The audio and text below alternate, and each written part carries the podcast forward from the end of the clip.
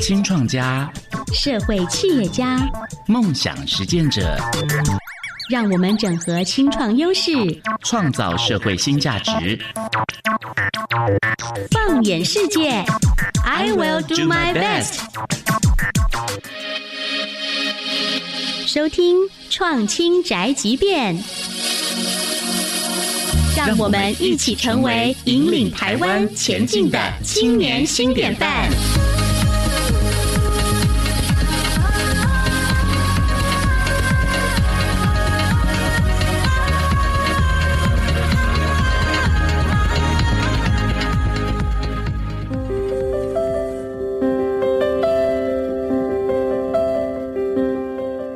各位听众朋友，大家好，欢迎收听《创新宅急便》节目，我是主持人赵世龙。《创新宅急便》播出的时间呢是在每周二下午的五点二十分到六点钟。那我们会访问一些我觉得非常有趣的人给大家。OK，我们今天这一集的节目呢，跟我们。比较常做的内容不太一样，就是既然我们在教育广播电台，我们总是要讲教育，那我们其实谈过了一些有关于社会教育的议题，然后也从嗯一些在工作的人去看看他们在工作里面看教育的观点。但是我们今天就要请一位真正的教育工作者，而且他并不只是在本业的教育工作做得非常成功，他也致力于就是让社会大家能够有科普的知识，而且同时也致力于推动新的教。教育体系的发生哦，接下来就先听听今天节目来宾所带来的青年一句话。青年一句话，这是新典范青年献给台湾未来发展的一句话。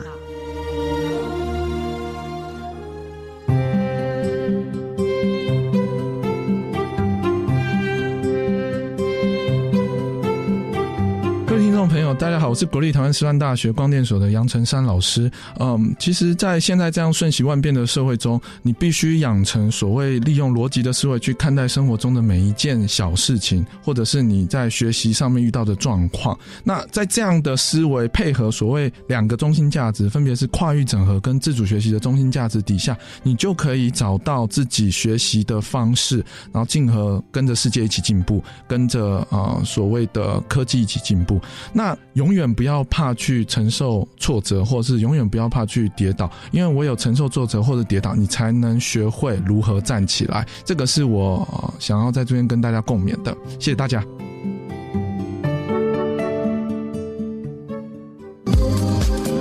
这里有最独特的青年创业故事，改变社会的创新思维。欢迎加入好样会客室。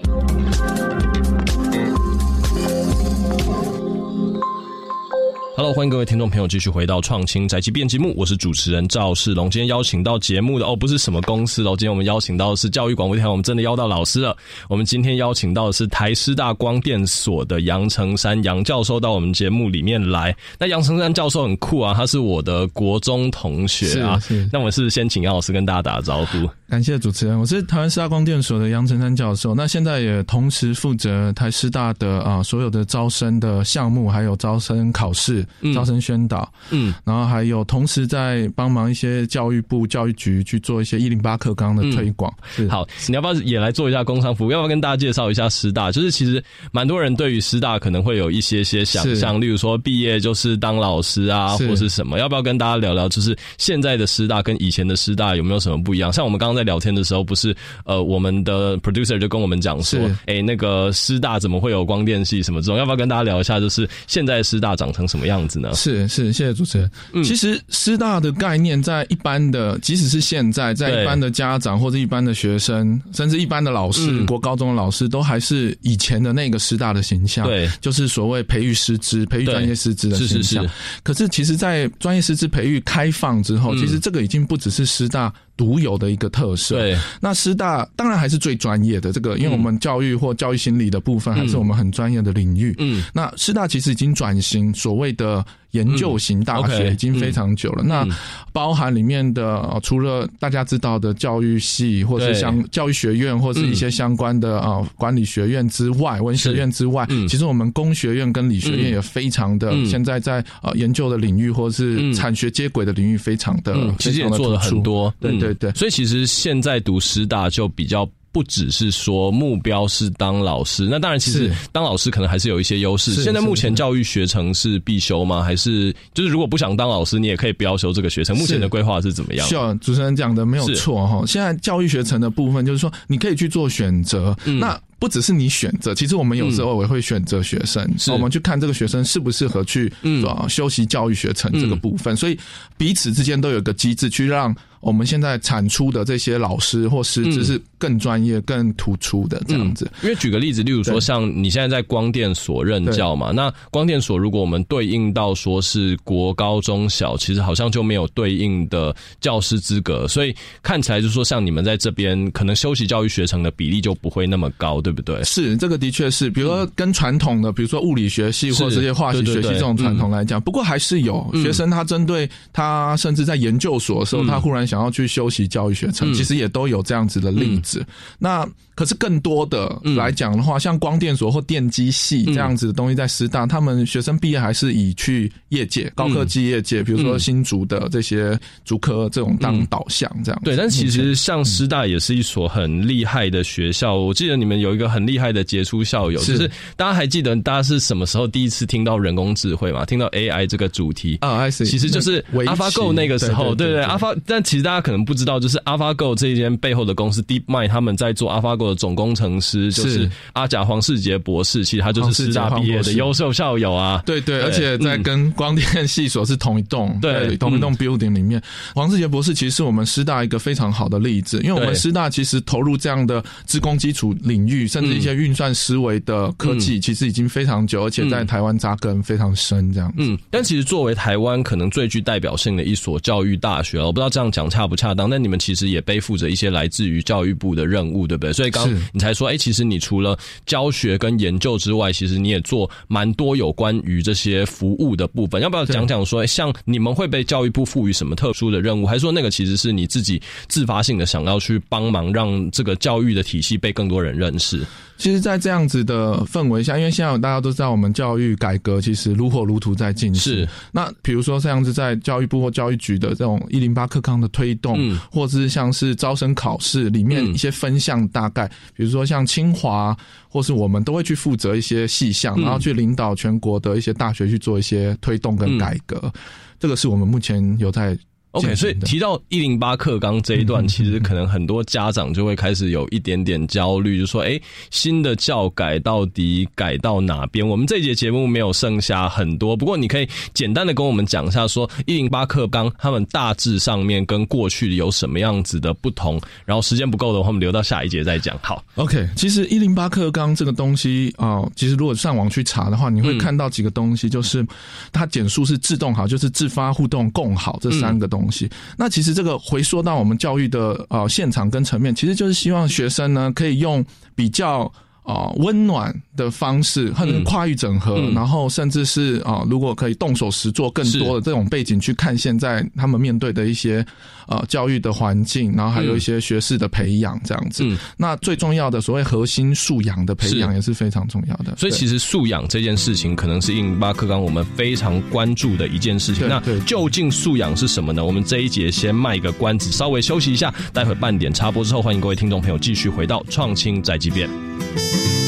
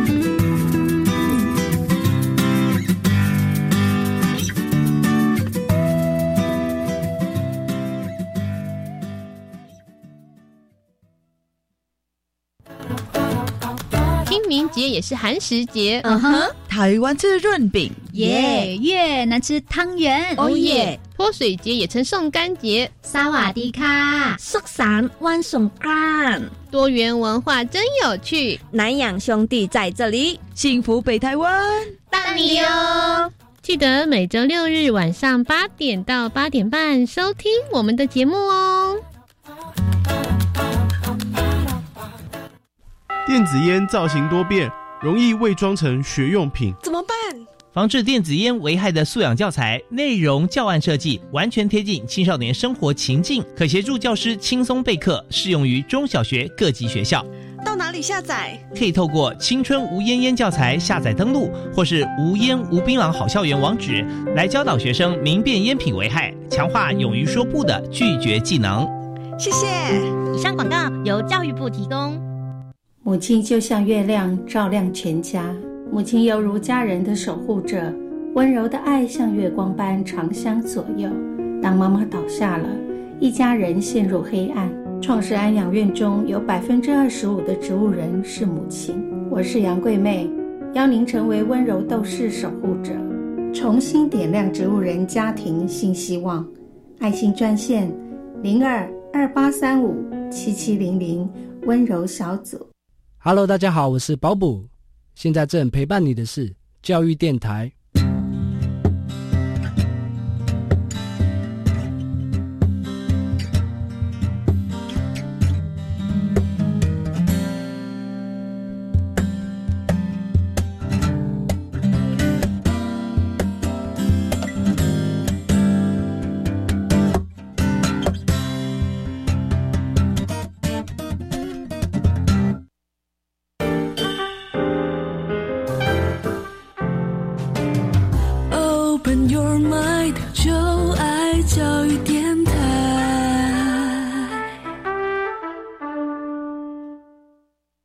各位听众朋友，大家好，这边是教育广播电台进行的节目是创新宅急便，我是主持人赵世龙。今天邀请到节目的来宾是台师大光电所的杨成山杨老师哦。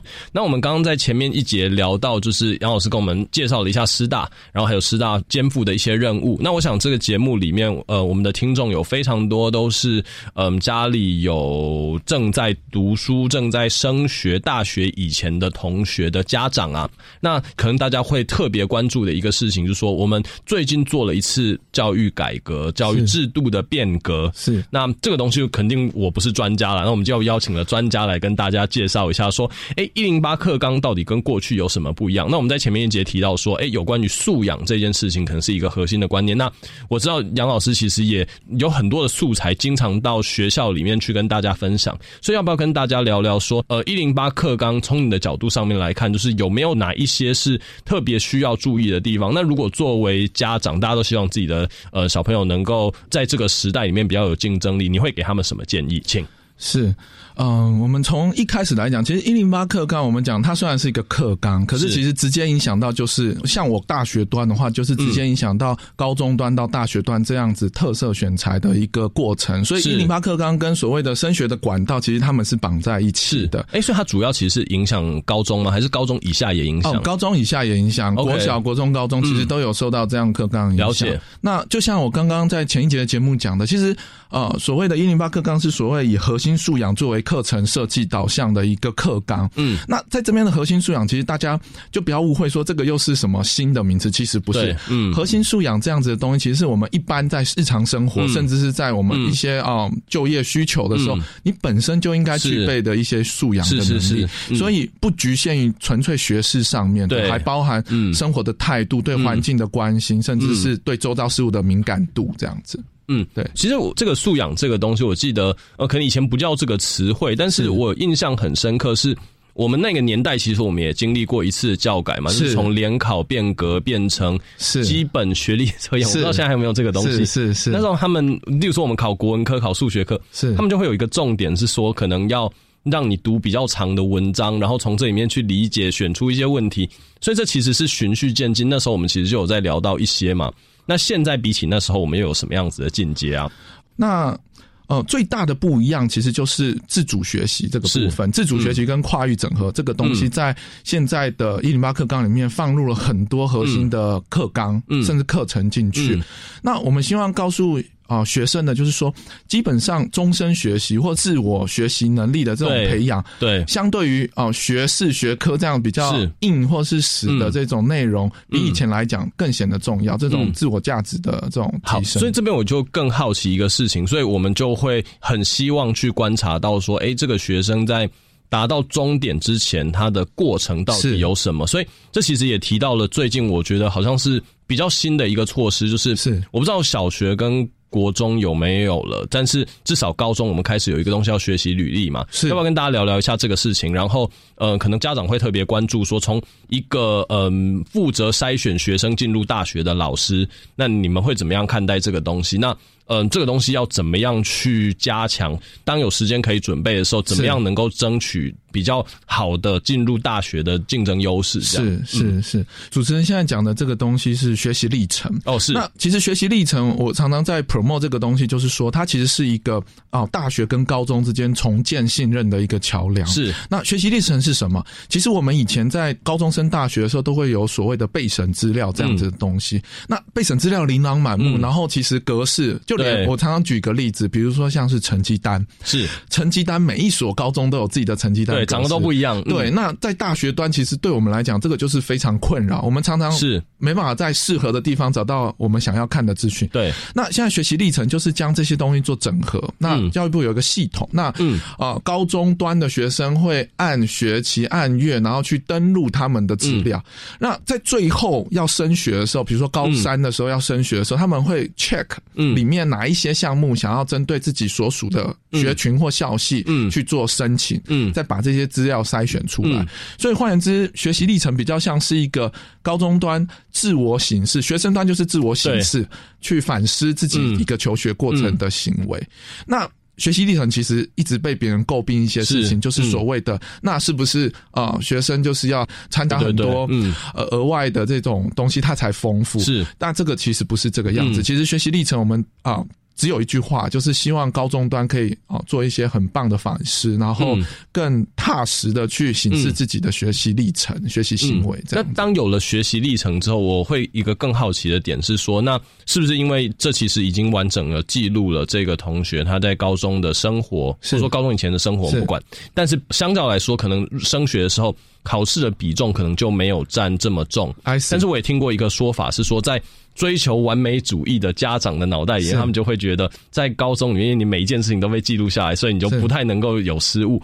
造成同学们的学习的压力会变得更大。是，你会有什么 comment o k 其实这个要回归到升学制度里面，其实学习历程占的比重跟学测，我们的学测占的比重 P one 跟 P two 这个比重是各大学可以在一个教育部规定的范围里面去做微调。OK，所以其实是有弹性的。对，是有弹性的。那比如说像台湾师大这样子啊，非常喜欢这种。领域非常广的学生的大学，他就会非常看重这个学习历程，然后让他的这个 percentage 是比较高的。了解了解，对对对。那嗯，在高中端，大家都会觉得第一件事情就是大学教授真的会看这个学习历程吗？那这件事情其实对我们大学教授其实也是彷徨的，因为学习历程对我们也是新的东西。可是大家一定要 one hundred percent 相信我们会很努力的去看这个学习历程，而且很严谨的啊，像台湾师大会用分级的制度，嗯，然后。去有逻辑的看这东西，为什么？因为这样选出来学生其实很 fit 我们大学端现在在推的跨域人才、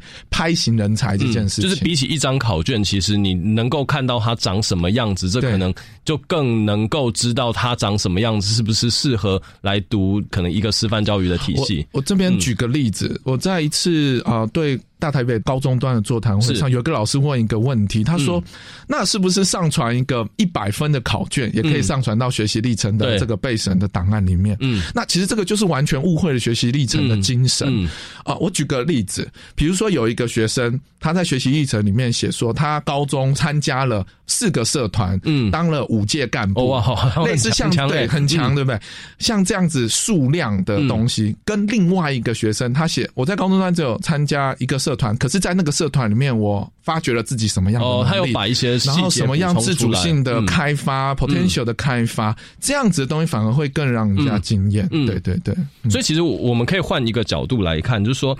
嗯，我们不要把学习历程，就是说，例如说你一百分的考卷上传什么这种东西，其实不是他做的事情，其实并不是说要嗯监控的这个学生他是在高中里面到底做了什么事情，然后我们一个一个放大检视。其实大学教授也没这个时间呐，是是就是其实我比较像是说，从高一开始，我们就有一个工具来慢慢的帮助你去准备本来我们就要交的备审资料。等到你高三的时候，你不要慢慢再来回想说，哦，我做了哪一些事情，再慢慢再做。是你在嗯学习的当下，你就可以把当时的心情、当时做的这些努力记录下来。是，然后到时候就是你直接上传上去，就是这些讯息就是都一直都在的。是是是我，这样理解是对的吗？我呃，辉主持人，你这样理解基本上就是抓住了，很棒，抓住了整个学习历程跟一零八课纲的精神。那更重要的是说，其实这个我们是在防止学生在嗯求学的过程中变得迷惘。嗯因为如果当他不断的去填写这个学习历程，然后有这样反思的行为的时候，其实变相的他更知道自己要的是什么东西，甚至在选择校系十八学群这个里面去选择自己的未来的时候，轮廓更清楚，嗯。不会说道听途说，或者是嗯。家长说、老师说这样子到处说来说去这样。所以其实杨老师虽然说你自己在做推广，但是另外一方面，其实你也非常相信，就是嗯，这一次教改所产生出来的价值。那这一届的同学们，他们开始上大学了，还没有，对不对？还没有，还没有，所以以我们可以很期待，就是说看看他们上了大一之后，也许我再来邀你上一次节目来看看，是是是就是是到底教改这次成功了没有？好是是是那我们接下来就往下面的一个题目来走，就是说，其实有关于可能教改，或者说我们在推广新的教育体系的这个部分，我觉得我们应该已经聊得相当充分了，对吧、还是杨老师有什么要补充的？是我想要补充一件事，就是是。其实最重要的，其实还是希望学生出去之后可以跟产业做一些无缝接轨的动作。那这个大家都知道，现在的科技日新月异，嗯。所以我们需要的真的是跨领域的人才。嗯。那呃，在一零八课纲这样子跨域整合，然后自主学习这氛围之下，嗯。它到大学端几乎就是无缝接轨，嗯。可以进行所谓跨域人才的培养。嗯，那我相信，不止台湾师大，在其他的大学都有做类似跨域教育是。的呃这种设计，这样。哎、所以其实大学有受到一零八课纲的影响吗？就比较小，对不对？但是大学教授一直都在抱怨说，我们收到这些高中生就是不是集战力，很难教什么。那我觉得一零八课纲某种程度其实是在帮忙大学教授解决过去他们在抱怨的这些情况。Exactly, 嗯 exactly、其实现在很多大学或大学里面的老师还没有意识到这件事情。可是我 one hundred percent 觉得，嗯现在的一零八课纲如果实行的彻底，而且我们做滚动式的修改的时候，嗯对未来大学人才培养绝对是加分。是是是，因为我们常常会觉得，哎、大一的学生上来，等于说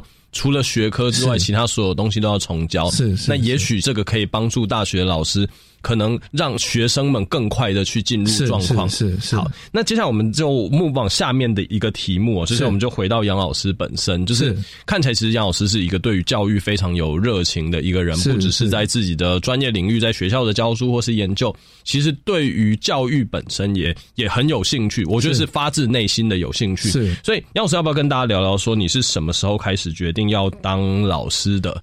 其实，嗯、当老师这个过程是非常漫长的。是。那比如说从嗯。十八岁，然后哦、念了哦十年的书，嗯。博士班毕业，嗯。二十八岁你还要去去当老师，这样，所以其实一定是在过程中找到这样子的一个方向。嗯。那其实我决定要当所谓大学的老师，是在有一次哦参加有一个会议，这个嗯。会议很特别，它是叫做领导的诺贝尔得主 OK，啊、得主的一个会议。对，嗯。那那诺贝尔得主的会议其实是这样子，就是呃，他会把二十几位这个诺贝尔奖前得主聚集在一起，然后从嗯。全球选出五百个研究者，然后大家在上面做讨论、做分享。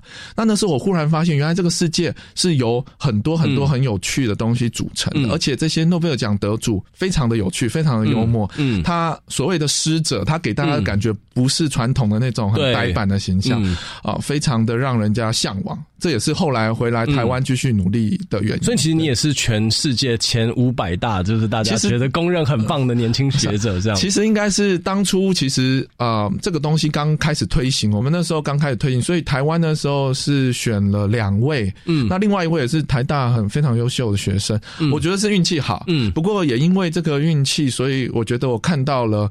啊台湾需要的东西。嗯，对。所以其实我们看到这些诺贝尔奖的大师，我换一个可能比较八股的说法，就是说，嗯，大家以为他们学问做得很好，可能是一般我们所谓经师，但实际上他们人也很知道要怎么样推广这些普及的知识，同时也是人师。所以我想当时就是你看到了，哎，作为经师之外的角色，也可以作为人师的角色，这可能是你所憧憬的。是是好，那我们下一节节目再回来，让杨老师来跟大家多聊聊，说他作为一个教授的心路历程，而且他并不只是作为一个教育的推动者，同时他在研究跟教学上面也都有很大的成就。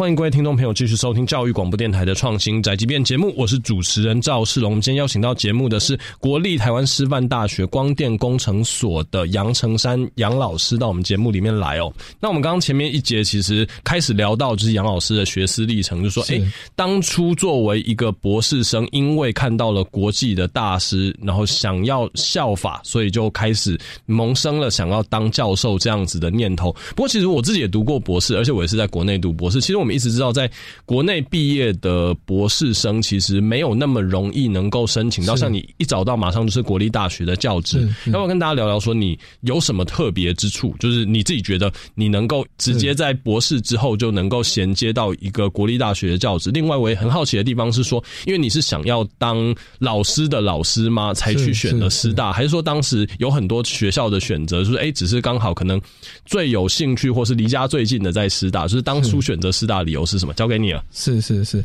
台湾国内的确培养了相当多的博士。那其实我要说实话，台湾培养博士的这个历程是非常扎实的。对。那不过因为要在大学任教，其实国外的经验相对来讲也是非常严重。这个不是所谓的什么崇洋媚外。其实后来我去发现这件事情是说，因为呃很多新的东西要带进来啊，台湾的这个国内，你才能够再创造更新的东西、更新的价值。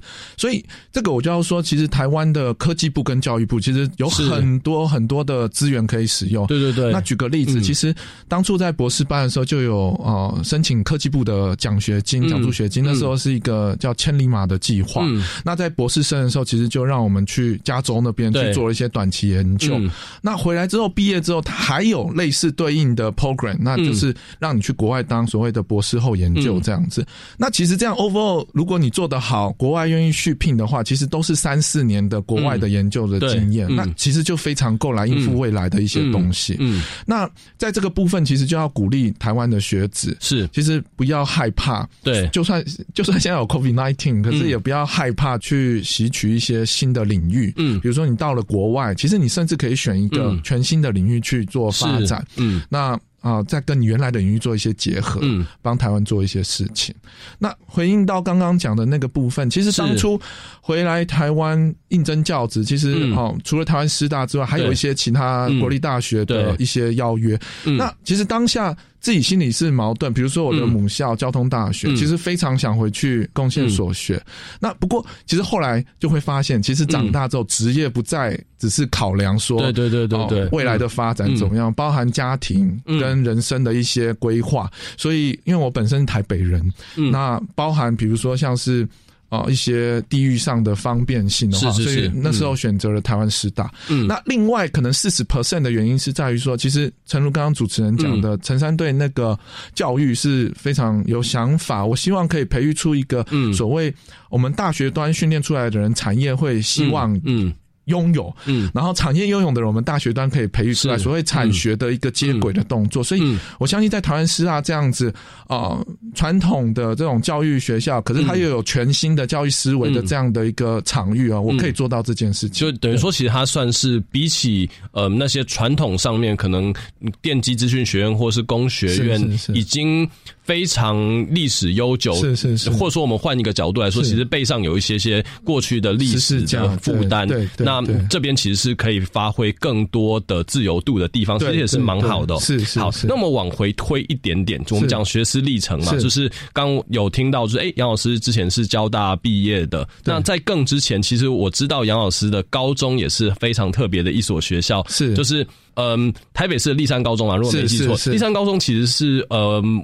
算是国内第一所被定义为要发展科学为主的一所高中，要不要跟大家聊聊？说你高中的经历对于你后来的这些旅程有没有什么样实质的影响或是帮助？是是，当初立山高中我进去的时候是第二届，所以大家都知道那个那时候是全新的一个呃科学高中。对，那当初我们在学校里面，我们的教育就是着重所谓的呃科学思维、科学价值的创建跟培养这样，所以我们有很多。专题课，嗯，甚至我们在啊一开始上课的时候是用跑班制的，就像大学的跑班制很酷，超酷。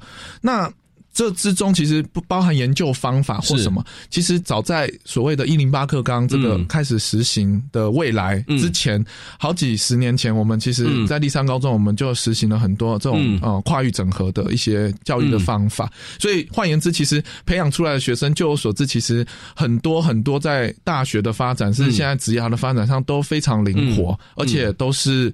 哦，都是带着一些新想法回台湾的，对对对。但时代上面有一点点不一样，所以我也有好奇，因为例如说我们导入了一些新的教学方法，但是这些新的教学方法。跟我们那个时代，我们毕竟还是要考试上大学的，是不是？是不是？其实会有一点点小小冲突。那没有错。当时你们怎么样解决这个问题？没有错。这个讲到，其实，在台湾的教育制度下面，其实升学一直跟一些灵活的教学、教学制度、教学方法是拉扯的。嗯。那呃，这就要考验其实学校的领导人跟一些老师在这个部分，你那个火候掌握的怎么样？所以基本上，我觉得在过去。啊，不止立山高中，其实我知道很多现在有一些科学班或是科学的实验学校。都做得非常好。那现在里面的学生哦，每次的接触，比如说我现在也会当啊台北市甚至是北区的一些科展国高中端科展的评审。嗯，其实每一次都会被学生的创意所折很厉害，很厉害，超厉害。那我相信这个都是长久以来教育制度下培养的一个产物。学生就是我们最好的成果展的发表的一个元素，这样子。OK，所以你高中毕业之后，接下来你去读了哪边？你的大学本科跟现在你做的项目是有关系？后来你高中毕业之后，你去哪里读书？哦，交通大学，现在变阳明交通大学。那时候交通大学首创所谓的国内第一个光电系所。OK，光电系它是第一个光电所，很久就有，可是光电系交光电是第一个。对我们学校讲了好久，也都还没有。是是是，那呃，跟我现在做的，其实大家都知道我在光电所，所以一定是相关的。不过，其实，在光电系这样的背景之后，我后来的博士班去选择念了一个。Fundamental science 比较像是物理系这样子的东西。那当初其实跟自己讲的有点像返璞归真，就是说我们看了那么多应用，那是不是在传统上面还有没有可以突破的地方？我当时脑海中就是想朝这个方向去做。那你要突破传统的极限或物理的极限，你就必须去从 Fundamental science 着手。那所以包含后来去 Berkeley 这样的经验，我也是选择物理系。是是是，对对。好，所以这边我有一个想要请教的地方，就是说后来其实你从从嗯，在大学学的比较应用，转回去做基础科学，但你还是没有跟听众朋友讲说，哎，就是你究竟做的研究是什么？有没有办法把它讲的科普一点点，跟大家聊聊说你做的项目是什么？然后我知道这是其实你得到了一个很厉害的一个成就，就是呃，国际有很少数的几个最顶尖的期刊，大概在嗯工程跟科学领域，大概就是一个叫做 Nature，叫做自然，另外一个叫做 Science，叫做科学。然后杨老师有一个研究，其实是。发表在科学上面，要不要跟大家聊聊你的研究做的是什么呢？其实我长久以来耕耘的部分就是所谓的超快镭射，跟所谓的我们未来六 G 的 source，这个叫 terahertz，有你可以叫它兆赫波，或呃其他国家有的叫它太赫兹这样子的东西。那它泛指的就是一百 G 这种以上的电磁波。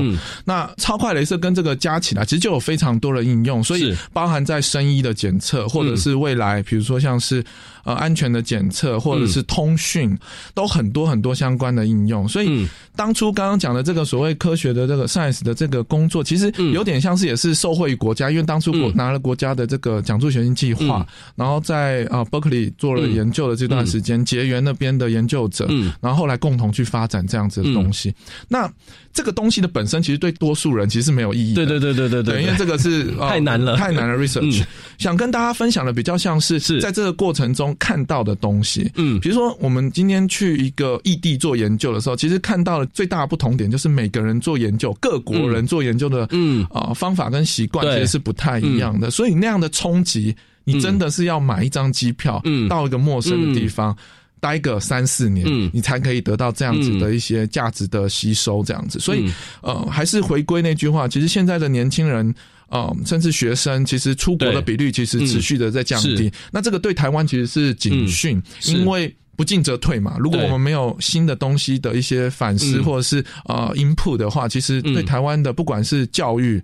研究甚至产业未来的规模都是不好的，是，所以其实杨老师也蛮肯定，就说国际交流的价值啦。但是国际交流的方法其实只要有心，不一定只有一个方式。是，所以接下来我想要也是一个呃，我们经常会被大家问的问题，就说可能家里如果有同学大学要毕业，他可能要做一个决定，是说那接下来会建议他们念研究所吗？那会不会建议说，哎，硕士班之后继续念博士班？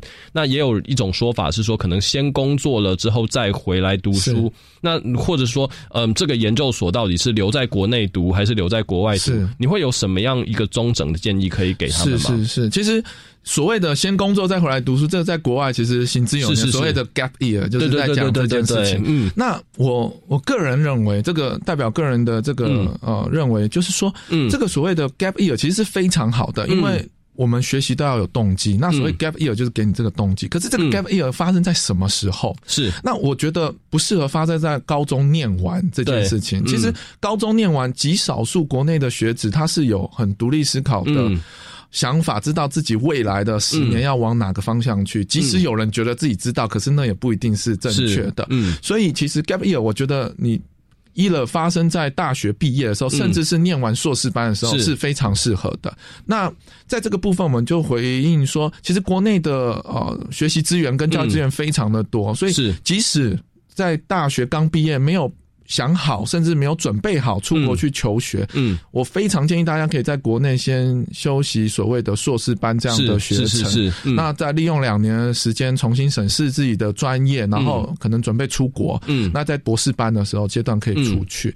那即使我觉得 A 口这件事情，就是即使博士班没有办法出去，说或者是觉得不需要出去，是在国内你也可以透过，比如说博士班快要念完，三四年快要念完的时候，申请刚刚我讲的所谓的。科技部的千里马计划，甚至是哦之后毕业的千里马的这种博士后的讲座，嗯，就是哦长期的这个人才培育的讲座，你都可以得到跟国际接轨的机会。所以其实国际化可能是杨老师觉得，嗯，现在的台湾学生如果要未来可能有更多的竞争力，也许是一件重要的事情哦。那你教书也教了几年了，是就是有没有哪些你是认为是你会给现在的同学们，他们在学期间如果呃可以加强的话，更能够提升未来他们竞争力的部分呢？是是是，除了国际化之外，其实。啊，我们都知道现在的科技瞬息万变，然后所有的科技都是一个综合的一个，不管是工程或科学一个行为组合而成的。嗯，所以跨域整合真的是现在我们非常迫切需要的人才，所谓的通才这件事情。那通才这样子的话。其实，在学生端，他必须要做到什么？其实非常单纯。嗯，我相信听众也有很多当老师最常被学生问到说：“这个会不会考？这个有没有用？”对。那其实这个的价值，学生必须去跳脱，他必须理解到说，现在学的东西。未来不知道什么时候会用到，可是你学到了你未来的多样性。嗯，我们常常说啊，所谓生物多样性就是我们生物进步的一个原始。那一样学识或知识的多样性，一样是你能够生存的价值的呃所在。所以学生必须理解到这件事情，然后像一块海绵一样广泛的去吸收知识。嗯，然后透过。哦，现在网络那么发达，然后哦，资讯那么传达的那么便利，我相信大家都不管是在哪一个乡镇、哪一个国家，南部、北部，你都可以找到自己的哦未来的价值。这样，所以其实因为网络的发达，其实。大家获取知识的管道可以变多了，那其实无关乎说你到底在国内还是国外，是你只要有一个就是吸取新的知识的心方法，然后学会这些方法，然后知道这些学习并不是为了别人，而是为了自己。那所以我觉得，其实另外一块是这里面的核心，在独立思考能力的部分，其实也非常重要哦。是是。那嗯，欢乐的时间过得非常快，就是今天我们非常谢谢，就是杨成山杨教授到我们节目里面来跟我们分享这么多精彩有趣。内容，我们谢谢杨老师，谢谢谢谢各位听众，谢谢。呃，各位听众朋友，今天的节目来宾呢，跟我们分享了很多围绕着教育跟学习的这个重点哦。那可以发现一件事情，就是说不断的学习这件事情，是不论在学校或是在外面，大家都非常强调的一件事。最主要其实是我们必须要有一个中心思想，然后持续的保持好奇心，勇于尝试。那大家也能够像杨成山老师一样，就是能够做出顶尖的研究。那如果更有心，也许可以贡献。社会哦，今天我们的创新宅急便节目就进行到这边，感谢大家收听，我是赵世龙，我们下周同一时间空中再会。